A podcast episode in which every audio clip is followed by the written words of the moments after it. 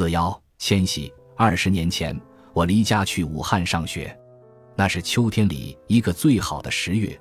父母送我到西门外的公路上，他们身后是水很臭、风光却相当秀丽的护城河。不久将要片叶不留的杨柳和菖蒲、红蓼等一起在晨风中摇摆。父母先前的高兴都被眼前的伤感淹没了，他们反复说着“好好念书，在外小心”之类的话。我一个劲儿的点头答应。当吉普车在大别山的崎岖公路上颠簸时，我由于兴奋变得茫然，对一路上从未见过的景色和经过的一个个城镇全不在意。那时候我有点恨我长大的县城，对于逃离它由衷的感到愉快。等到离开武汉大学，对这所住了五年，一生中再也不会有比它更重要的地方的山水乐园，照样怀着一点厌恶。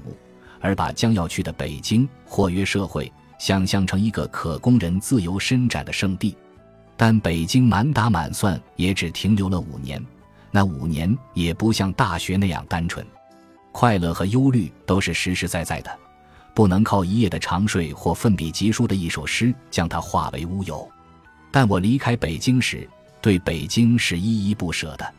更重要的是，我第一次对将要打开的新的门感到了不安。完全失去了过去的豪气和自信，也因此而伤感。其实我在北京差不多一无所有，位于丰台区的一间低矮的宿舍，其中的桌椅床铺都是公家的，一堆不可能再换成钱的书和杂志，一箱子衣服，一套锅碗瓢盆，一个一百元买的老式嗡嗡响的录音机，没有存款，只有几百块钱的国库券，还是按指标完成任务而买的。尽管我有很多理由埋怨北京，我还是喜欢它。这一变化意味深长，但我不明白为什么。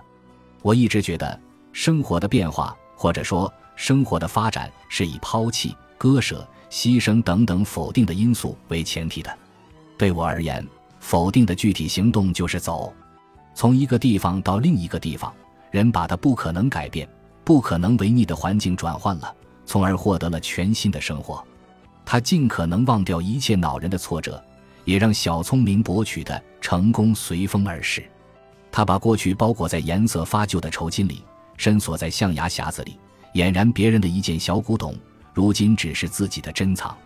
他吹散头上的光环，同时顺便抹去身上的污点，像一个出生的婴儿，在一个没有人了解他的地方重新开始。他由于这欣喜若狂的、陌生而空前的，充满了勇气。从北京去纽约，情形完全不同了。飞机从上海起飞，从北京到上海，先坐了整夜的火车，一路上杂乱之极，正如人的心情。机场的旅馆连热水都没有，吃饭也需出门，没有书报，电视无聊，听了一夜走廊里来往的人声。第二天上午登机，进了海关，送行的人就不能进来。我和陪我到上海的弟弟道别，隔着玻璃，只看见嘴巴动，听不到声音，脸上的表情电影一样快速变换。我那时可能意识到，生活不是总能靠走来改变的，生活也不是总靠否定来改变的。那一瞬间，心中的恐惧慢慢散开来，我感到空前的孤独。我发现，对于过去，并非那么忘恩负义。这一瞬间使我回忆起许多可爱的往事。想到再不能在长安街上自由来往，在王府井书店和更有意思的偏僻小街的旧书店泡上周末的半天，随意看一些喜欢的展览，在朋友那里喝酒吹牛，有时也虚张声势地谈谈哲学和历史。所有这一切，几时能在纽约能给我什么来弥补他们呢？在飞机上临窗而坐，窗外阳光明媚，仙云缕缕，海水幽蓝，不像紫葡萄，像庙里的鬼面。